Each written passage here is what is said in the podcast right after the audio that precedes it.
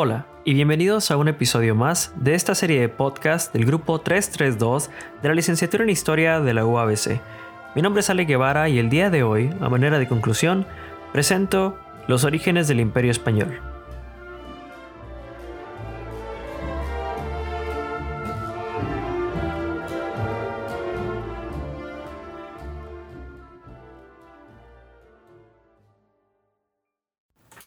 Y bienvenidos a esta conclusión de la serie de podcast del grupo 332. El día de hoy estaré presentando los orígenes del Imperio Español como un nexo entre el esplendor de Tenochtitlán y la llegada de quienes tras una campaña de un par de años habrían de terminar con una de las civilizaciones más grandes del continente.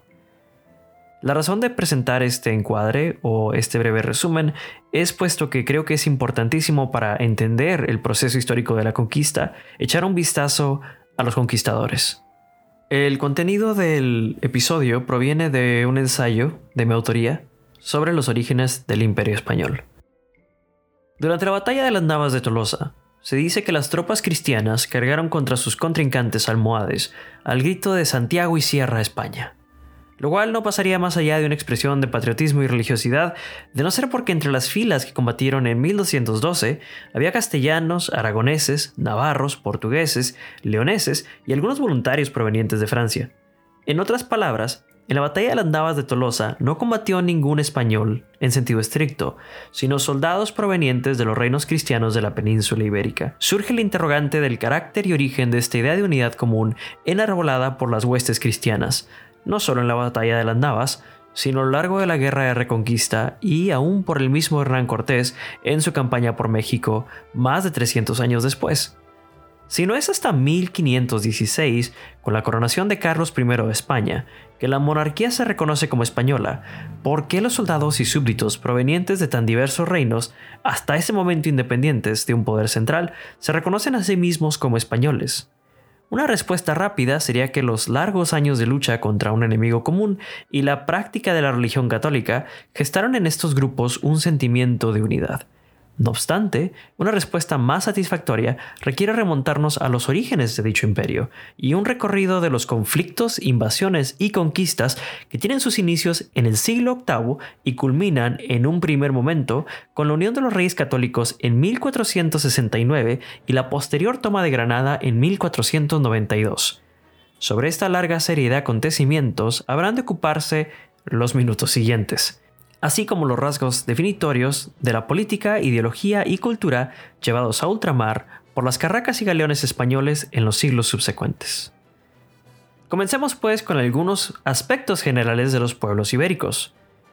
Un vistazo rápido a la geografía de la península ibérica nos muestra dos factores principales que definieron en gran medida las características de los pueblos que habitaron en el territorio, por lo menos durante la Edad Media.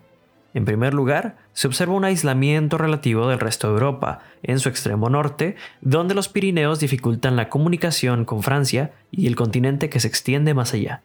Al oeste se encuentra el Océano Atlántico, prácticamente inexplorado hasta el siglo XV. Recordemos la frase non plus ultra en las columnas de Heracles o Hércules, que estaban representadas en la geografía por el estrecho de Gibraltar.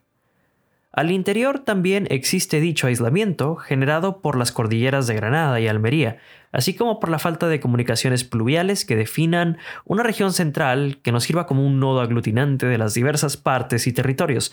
Es decir, no solo se encuentra aislada, sino dispersa. Un segundo aspecto es lo que Piaz Vilar denomina como pobreza,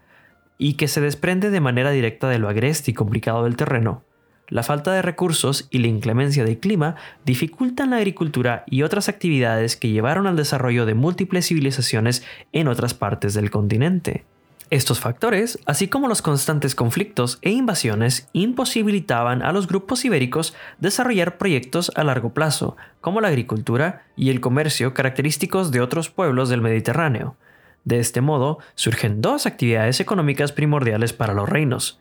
la ganadería, que después deriva en un extenso comercio de lana, y la guerra.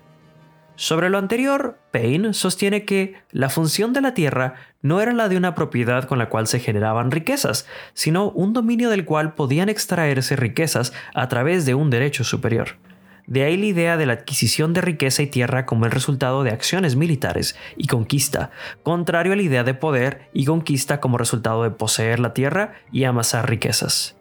Y aquí encontramos uno de los primeros aspectos definitorios de la sociedad española, forjado a través de una serie de conflictos militares que abordaré a continuación.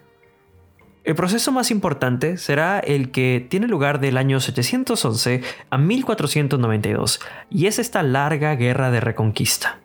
Henri Pirenne, en su obra Mohamed en Charlemagne, sostiene que la línea que divide al mundo medieval del romano no surge con las invasiones bárbaras del siglo V, sino con las conquistas musulmanas de los siglos VII y VIII. Esto tiene especial validez para el análisis de la historia de la península ibérica, donde los reinos que consiguieron una mayor continuidad de influencia histórica son los que surgieron a partir de las conquistas musulmanas y que tomaron parte en las múltiples etapas de la Guerra de Reconquista, que se extendió desde el 711 con las invasiones bereberes al mando de Tariq ibn Ziyad y que culmina con la toma de Granada por las huestes de los reyes católicos en 1492. Este proceso de casi 800 años puede dividirse en dos etapas. Una etapa activa, que es la que eh, puede dividirse...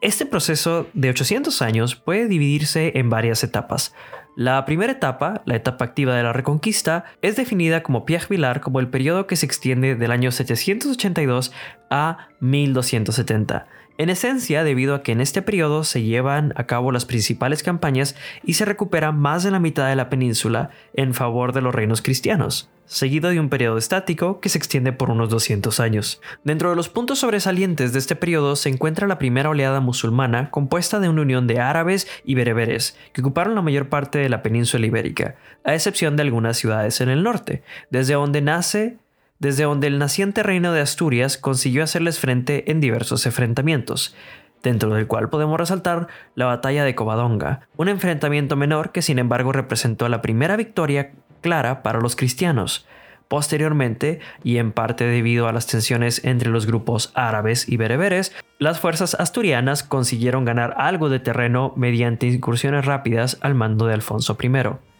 Un segundo momento de esta primera etapa comienza con la unificación de los reinos de Asturias, León y Castilla, a mediados del siglo XI bajo Fernando I,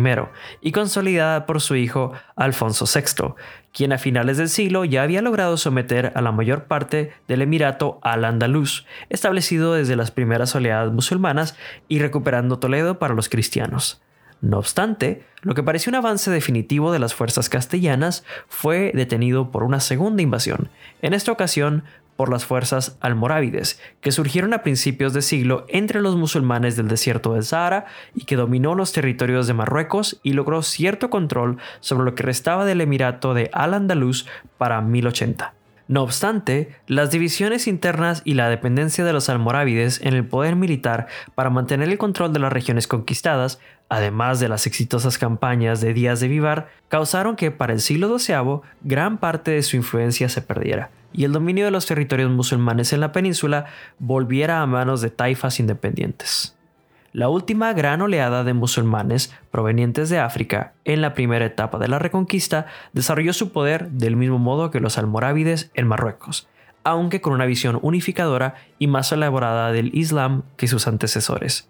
Se trata de los almohades, que lograron retomar gran parte de los territorios ganados por Alfonso VII entre 1146 y 1157, y establecieron un extenso imperio en la región norte de África, no obstante sus victorias, los almohades no lograron reunir el suficiente poder militar para hacer frente al guerrero reino de Castilla, que habría de derrotarles en 1212 en la ya mencionada batalla de las Navas de Tolosa, la cual, si bien se discute su papel como un enfrentamiento decisivo, sí se puede afirmar que al menos precipitó la serie de dificultades internas que llevaron al desmoronamiento del imperio almohade y permitieron a castellanos, navarros, portugueses recuperar la mayor parte de la península para caer en el periodo estático de la conquista que se extiende por un poco más de dos siglos. Después de esta segunda etapa estática, llega la tercera etapa y la última etapa de la reconquista, la consolidación de la Reconquista surge tras la unión de los reinos de Castilla y Aragón, con el matrimonio de Fernando e Isabel en 1469, tras una serie de enfrentamientos internos que habían dificultado el avance de los musulmanes. Dentro de las razones de esta revitalización de los esfuerzos expansionistas se encuentra la toma de Constantinopla por Mehmed II en 1453, por lo que en cierta medida el asalto final a Granada podría considerarse como un acto preventivo. Otro factor que permite la consolidación de este largo proceso es el desarrollo de tecnologías militares como el perfeccionamiento de la artillería y que facilitó el asalto de las plazas fortificadas que hasta ese momento se habían presentado como un obstáculo infranqueable para los ejércitos cristianos. Se trata de una campaña que se extiende por 10 años, de 1482 a 1492, y que requirió para su éxito 8.000 tropas de caballería y 12.000 infantes en las primeras etapas, y de 12.000 jinetes y 40.000 infantes en los últimos cinco años, acompañados de 200 piezas de artillería. Como es notable, se trata de una empresa militar de gran alcance y magnitud, donde a diferencia de los enfrentamientos en otras partes de Europa, el medio principal fue la artillería y la infantería, debido al carácter de la guerra y las dificultades del terreno. De este modo, se suscitaron contadas batallas campales, aunque eran frecuentes escaramuzas donde la caballería jugó un papel importante debido a su movilidad. Un elemento importante al hablar de los orígenes del imperio español y que guarda consecuencias en la forma que toma la conquista de México son las cruzadas, los ventureros y la frontera de la cristiandad. En primer lugar, es importante abordar la influencia de las cruzadas, un proceso histórico que trastocó inúmeros aspectos del mundo medieval y cuyo espíritu resulta de gran importancia para comprender no solo la reconquista, sino algunas de las empresas conquistadoras de la era de las exploraciones tras el descubrimiento de América. Para los reinos castellanos y aragoneses, la cruzada se presenta como una influencia externa, proveniente del papado y llevada a la península por caballeros francos y de otras partes de Europa, motivados por la Iglesia para unirse a los esfuerzos contra los moros bajo el incentivo del otorgamiento de indulgencias. Si bien debe recordarse que para los hispanos la toma de sus territorios tenía más un peso político y militar, la introducción de las ideas cruzadas proporcionó un tercer sustento, el esparcimiento de la fe católica a los infieles, lo que dio el carácter de una guerra santa a un conflicto que hasta ese momento podía considerarse meramente como territorial. En segundo lugar, durante el siglo XI surge la figura del venturero, que podía tratarse de un soldado profesional o mercenario, y que provenían de todos los reinos hispanos, aunque principalmente de Castilla, debido a su perfil militarizado y la pobreza de la región, que en ocasiones orillaba a sus habitantes a buscar modos de vida fuera del reino. La relevancia de este grupo de hombres armados se encuentra principalmente unos cinco siglos después, cuando sus servicios serían de especial utilidad en las conquistas ultramar, Resulta interesante que tanto en sus inicios contra los moros como en las expediciones en América, el perfil de estos mercenarios y su origen castellano se mantenga.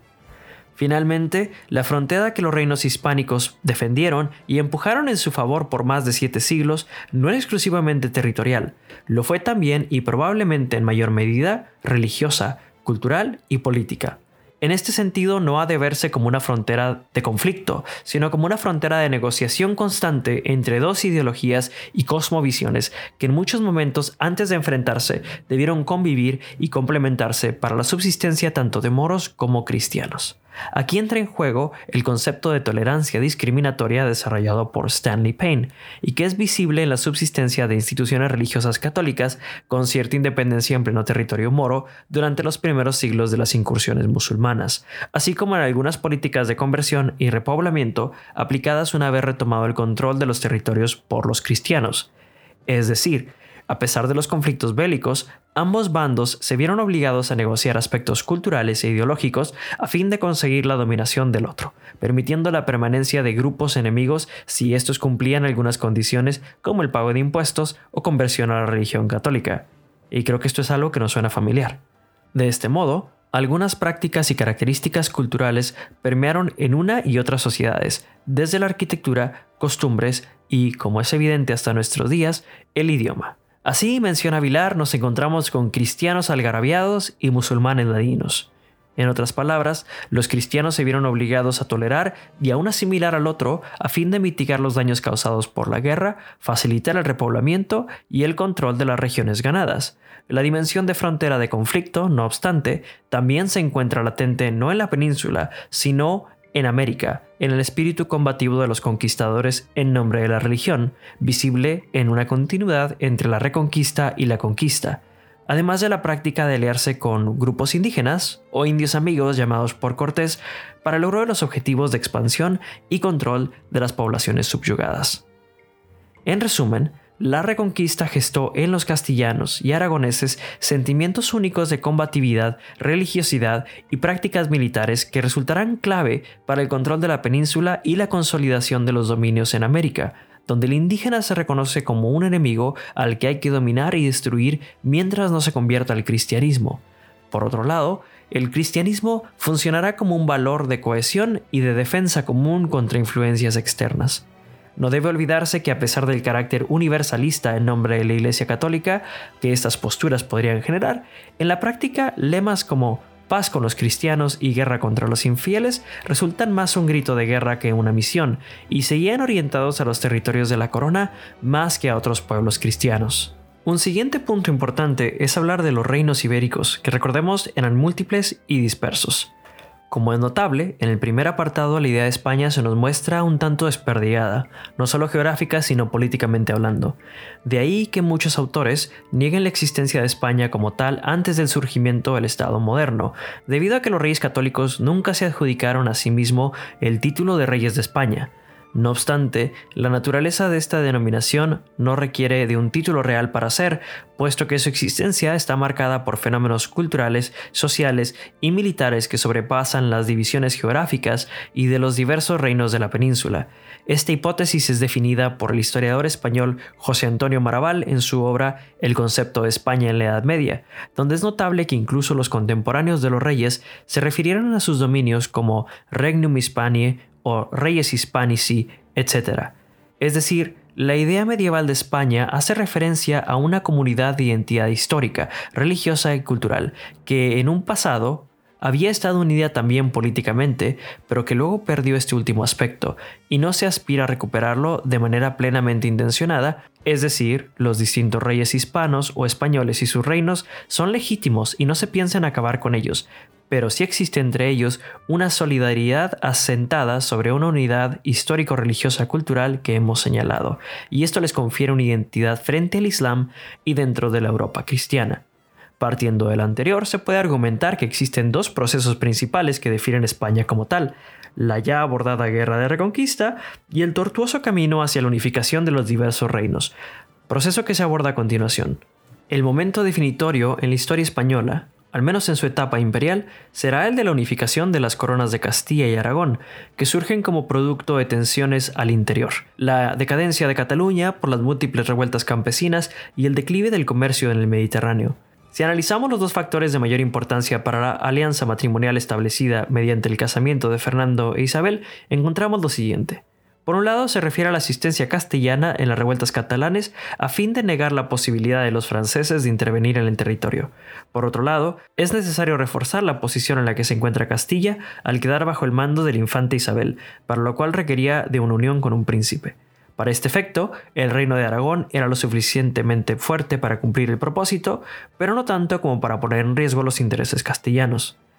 A pesar del poder y relevancia que ambos reinos tuvieron en su momento, durante el siglo XV, y como será evidente en el futuro, la dominación la ejercía principalmente Castilla, en parte porque contaba con casi el 70% de la población hispana y un 65% del territorio, en tanto Aragón contenía menos del 15% de la población total y dominaba 18% del territorio. Tras una serie de enfrentamientos internos que marcaron los primeros años del reinado de los reyes, el hecho que consolida la monarquía española podría considerarse la toma de Granada en 1492, con lo que se cierra un ciclo no solo de enfrentamientos por la religión, sino que se termina de unificar una serie de reinos que hasta este momento carecían de una unidad más allá de la historia compartida y un enemigo común.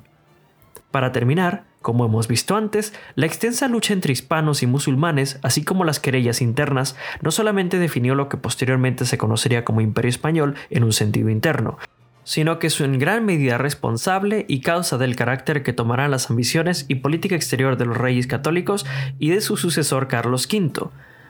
Creo que es importante rescatar el uso de las justificaciones religiosas en las múltiples conquistas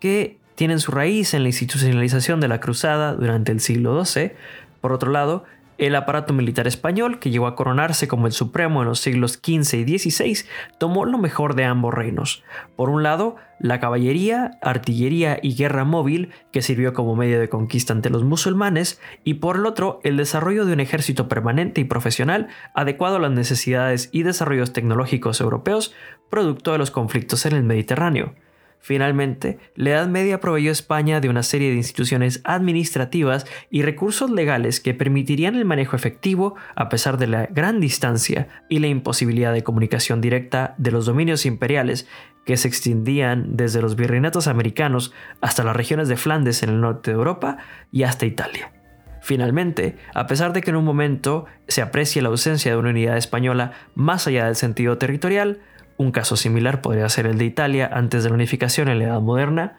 Me parece que sería absurdo sostener esta postura cuando se observa que si bien los diversos reinos gobernaban a pueblos distintos y con mecanismos diferentes, existieron múltiples elementos de convergencia y cohesión aún más allá de la unidad religiosa.